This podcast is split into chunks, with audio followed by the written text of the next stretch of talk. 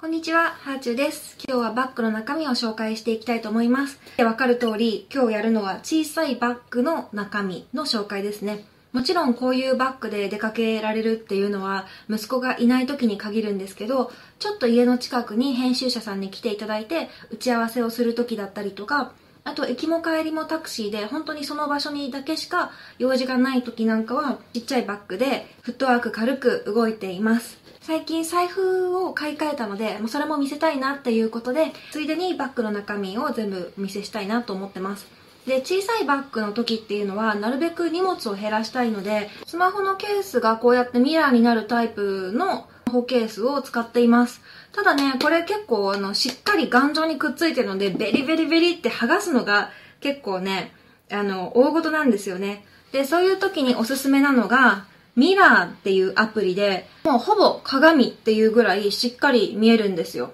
このアプリはすごくおすすめです。まあ iPhone ケースなんですけど、え PASMOと楽天 Edy がここに2枚入ってるので、まタクシーも、ま、今大体アプリで呼ぶことが多いんですけど、流しのタクシーを捕まえるときは、ま PASMOか楽天 Edy か、それか、えーメルペイで払ってますね。そこで財布を出すっていうことはなかなかないです、最近は。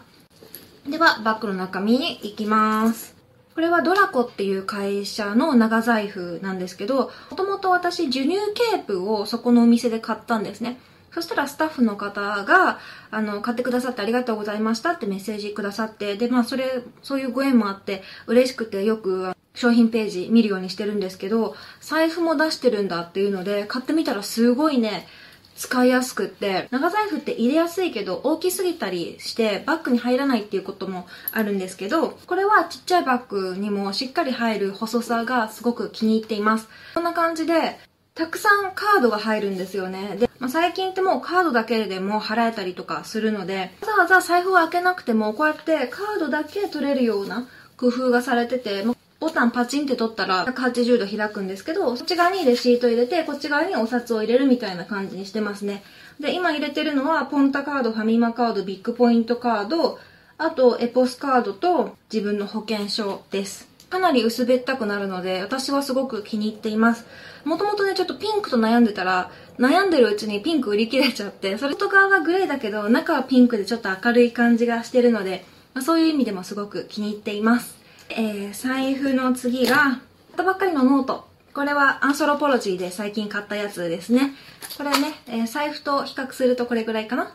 もうペンを裸で1本だけ入れておきます。これはぺんてるのビクーニャっていうペンですね。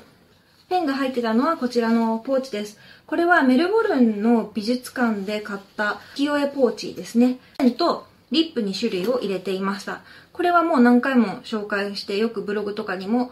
登場するアディクションのストールンキスエンハンサー。唇につけると結構しっかり色がつきます。あとは鍵と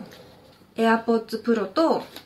ティッシュとタオル以上です。えー行き帰りがタクシーの時はこれにキャンディーだったりガムを入れていることもありますね。あとマスク持ち歩いてっていう感じです。移動中なんですけど最近は音声コンテンツを1.5倍速ぐらいで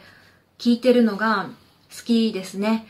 ツイッターとかインスタグラムとかの SNS とか、あと Kindle の本とかを読んじゃうと、降りる駅で降り忘れたりとか、周りの景色に見なかったりするんですよね。あと画面見つめてると、結構車だと酔いやすくなるので、最近は音声コンテンツが好きです。で、私も Voicy っていうネットラジオとヒマラヤっていうプラットフォームでも YouTube の音声だけ切り出したバージョンを配信してるので、よかったらそちらもチェックしてみてください。はい、今日はこの辺で。ではではまた。